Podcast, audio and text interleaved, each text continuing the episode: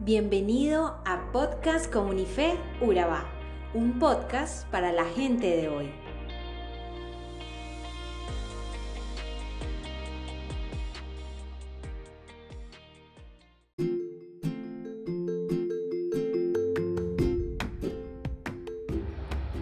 Hoy comenzamos el que creemos que es uno de los más grandiosos pasajes del Nuevo Testamento. Se encuentra en la segunda carta a los Corintios. Por eso te invitamos a que hagas una pausa y leas y medites en el capítulo que está en 2 de Corintios 2 del 1 al 17. A través de la escritura el Señor nos habla que debemos amar al prójimo. El amor y el perdón son parte fundamental y esencial en la vida de cada cristiano. El ejemplo mayor de amor y perdón lo tenemos en Jesucristo y debemos ser imitadores de Él. En el capítulo 2 a los Corintios nos habla de la situación que estuvo pasando el apóstol Pablo. La palabra no da detalles claros pero nos habla que un cristiano de Corintio se le castigó por un pecado, el cual cometió en contra, no de Pablo directamente, sino en contra de la iglesia. No obstante, Pablo le perdonó y dio un llamado a la iglesia de Corintios que le perdonara, le amara y le restaurara. En ese pasaje Pablo nos quiere enseñar que debemos perdonar las ofensas para que el enemigo no gane ventaja sobre nosotros. O sea, cuando alguien te ofende y dejas que esa ofensa te dañe y no tomo la decisión de perdonar y olvidar esta ofensa, estamos dejando que el enemigo gane ventaja sobre nuestra vida y sobre nuestro avance en Jesús. Al enemigo no se le puede dar ni un poquito de oportunidad para que se aproveche de esa falta de perdón. Esa puerta que se quiso abrir con una ofensa que nos hicieron, hay que cerrarla inmediatamente, sellarla con el perdón y el cerrojo del amor, para que Satanás no gane ventajas, pues no ignoramos sus maquinaciones.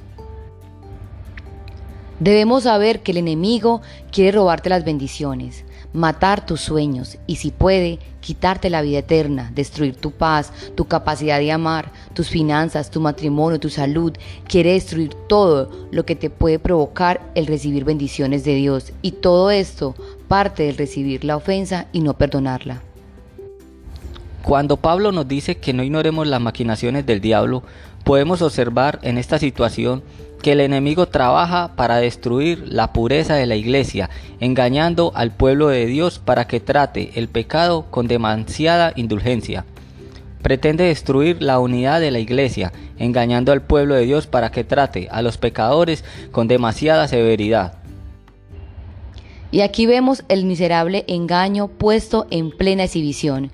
Nuestro adversario tentará al pueblo de Dios a pecar incluso en nuestra práctica de justicia. Los corintios habían caído presos de la tentación de Satanás de ser tolerantes con el delincuente. Pero luego Después de haberse arrepentido y comprometido a tratar bíblicamente con el pecado en la iglesia, cayeron presos de la tentación de Satanás de ser duros en su administración de disciplina, a pesar de que este hombre se había arrepentido.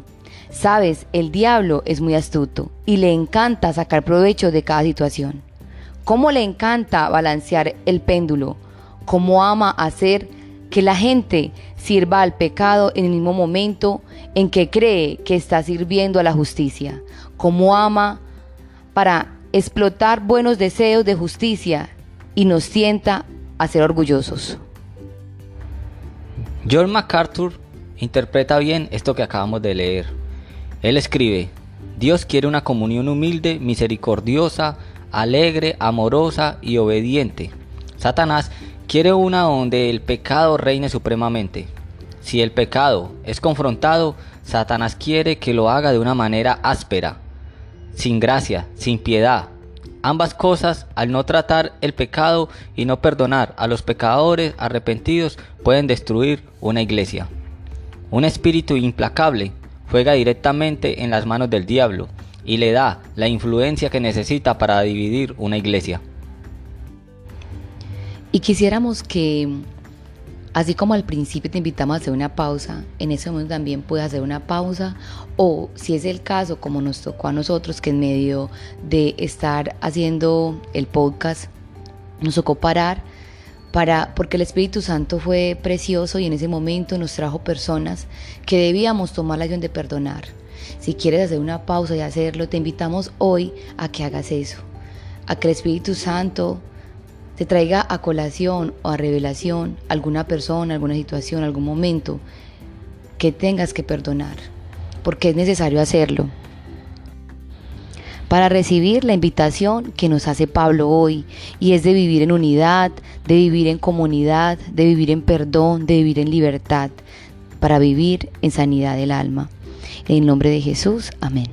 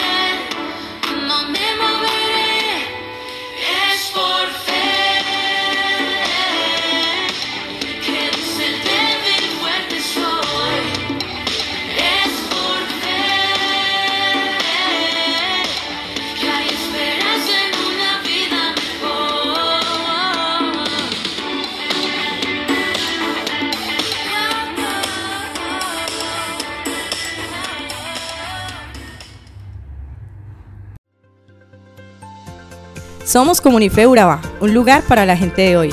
Síguenos en redes sociales como Comunife Urabá y en la web www.comunifeurabá.com. Allí encontrarás todo un contenido digital reservado de parte de Dios para ti. Nuestras reuniones miércoles 7 y 30 pm, toda una experiencia de oración y domingos 9 y 30 am destacamos la importancia de Dios en nuestra vida al compartir en familia. Te esperamos.